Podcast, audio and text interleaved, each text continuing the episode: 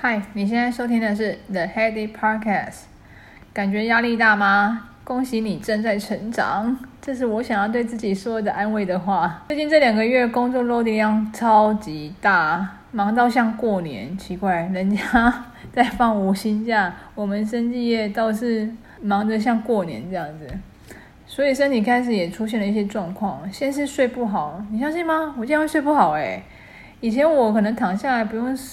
不用到十五分钟吧，我就入睡了。可是现在偶尔真的会翻来覆去，然后甚至十二点、一点、两点，加上妹妹有时候可能偶尔会有小乱流，那晚上半夜就会爬起来。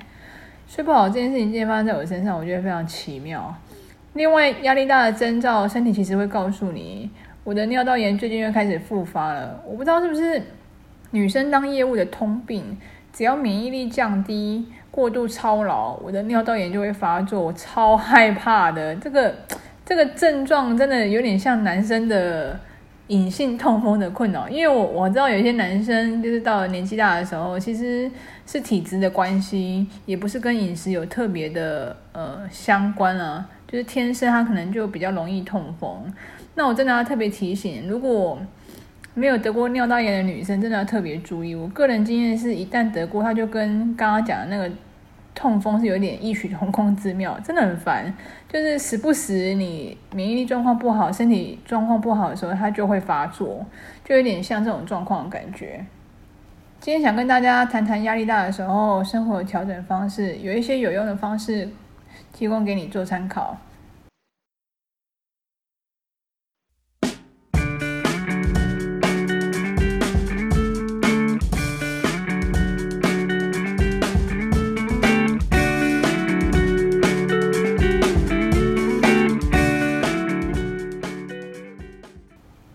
个写下挂心的事，帮助自己入睡。这我蛮常做的，因为其实然后你的 email 其实你都可以知道哦，你的明天要做些什么，可是你心里就会觉得很杂乱，散落在比如说 email，还是散落在 line，还是散落在呃未接来电的回复。这个其实没有同整在一张纸上，我个人是觉得心也会浮浮的。所以，如果真的很挂心，这些事很杂，很担心事情没有处理好，那你干脆就起来拿一张纸跟笔，写一下明天的待办清单，全部把它写下来，那你就会比较安心说，说啊，我明天的事情绝对不会漏掉，因为都在这张纸上。再从这张纸再圈三个特别重要的事情。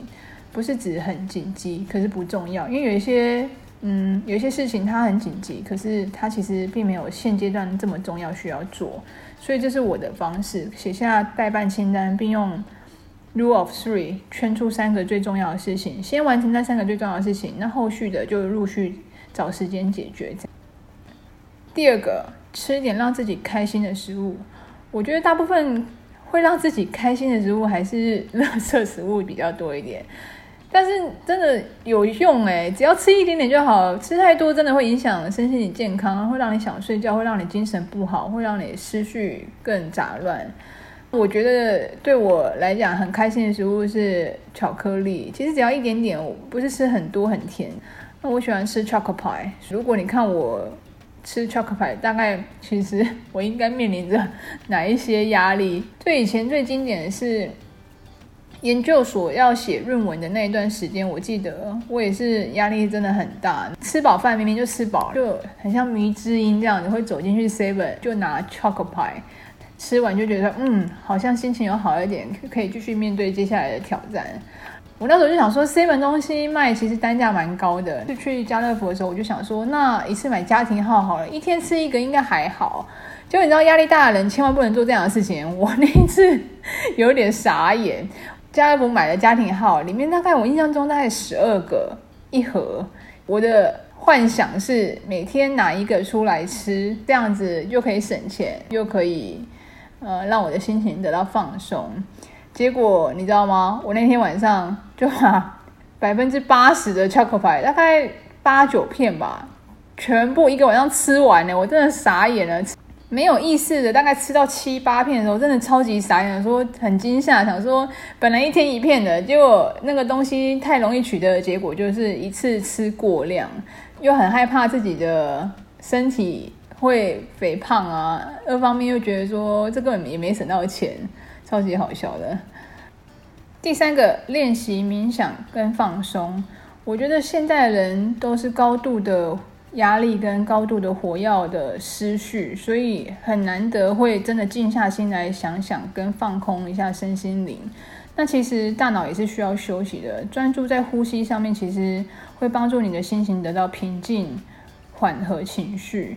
那我这边推荐两个 App，提供给大家参考一下。第一个是 Relax Lite，它就有点像心灵导师一样，每天大概二十分钟。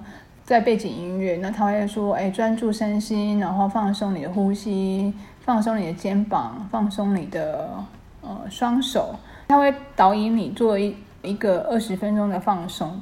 第二个是 Balance，那 Balance 是专注于冥想的一个 App，那它会也是会有不同的课程协助你一开始如何调整呼吸，缓和你的情绪，达到专注跟放松睡眠的效果。第四个。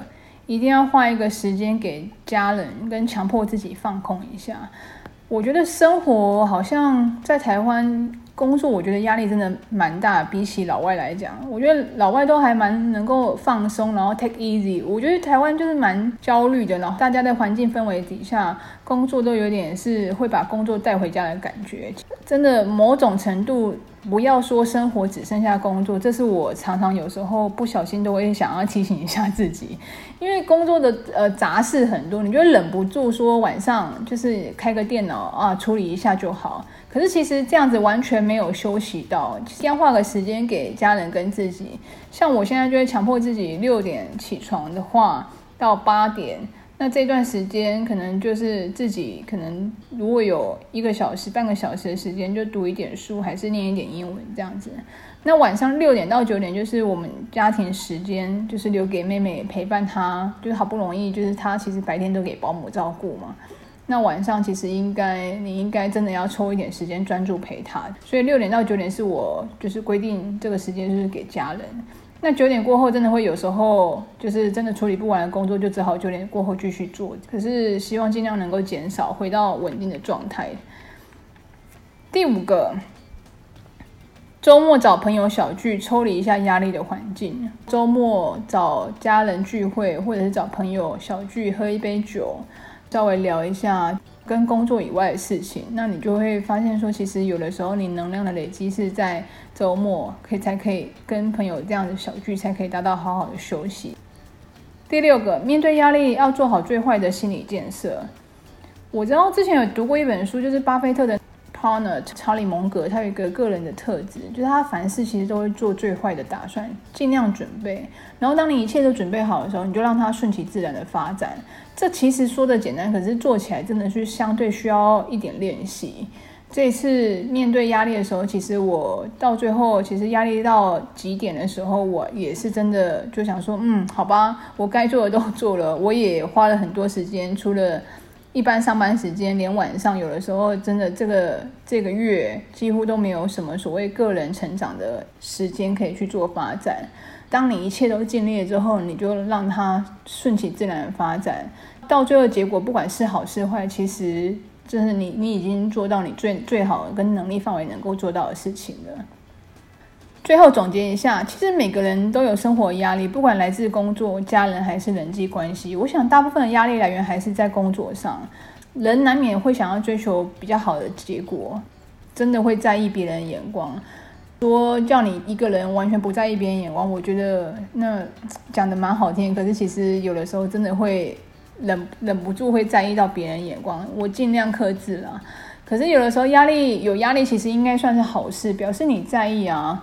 同时，也是可以解读成好的态度。我觉得只要有好的态度，基本上就不太会走中。适时的压力也是进步的动力。就像运动来说，你如果运动强度只是在意舒服，我想到最后应该没有什么效果。这是我教练说的。因为你既然都花时间去运动了，运动强度每个人真的不太一样，至少要达到让自己稍微心跳加速，无法顺畅的说完一句话，就类似像。呃，像现在我这样顺顺的说，那表示说其实你的心跳并没有加速。当然，运动强度也不能太强，强度过高会让你头晕啊、想吐啊。可能这样子才能有效的训练，就是合适的强度，不浪费你特地留时间运动。一样的道理，我觉得用在压力上应该可以复制同样的逻辑。适度的压力可以让你成长，但过高的压力真的会让你有害身心健康。其实身体都会告诉你，我之前的一两个月状态应该就是属于压力真的太高了。我靠上面的六个方法，好不容易让自己稍微缓解一下压力。那压力偶尔过高，我觉得可以接受，因为你可能正在执行一个 project，你正在写论文，你正在呃执行一个呃案子，觉得。压力偶尔过高可以接受，但真的不能常常一年四季都处于这种状态。如果你一年四季都一直处于这种高压的状态，表示这个环境真不适合你。不管是公司还是家庭，如果你能跟公司还是另外一半能够提出来做检讨，假设啦，假设你真的一年都四季都在这种高压状态，看看有没有改善空间。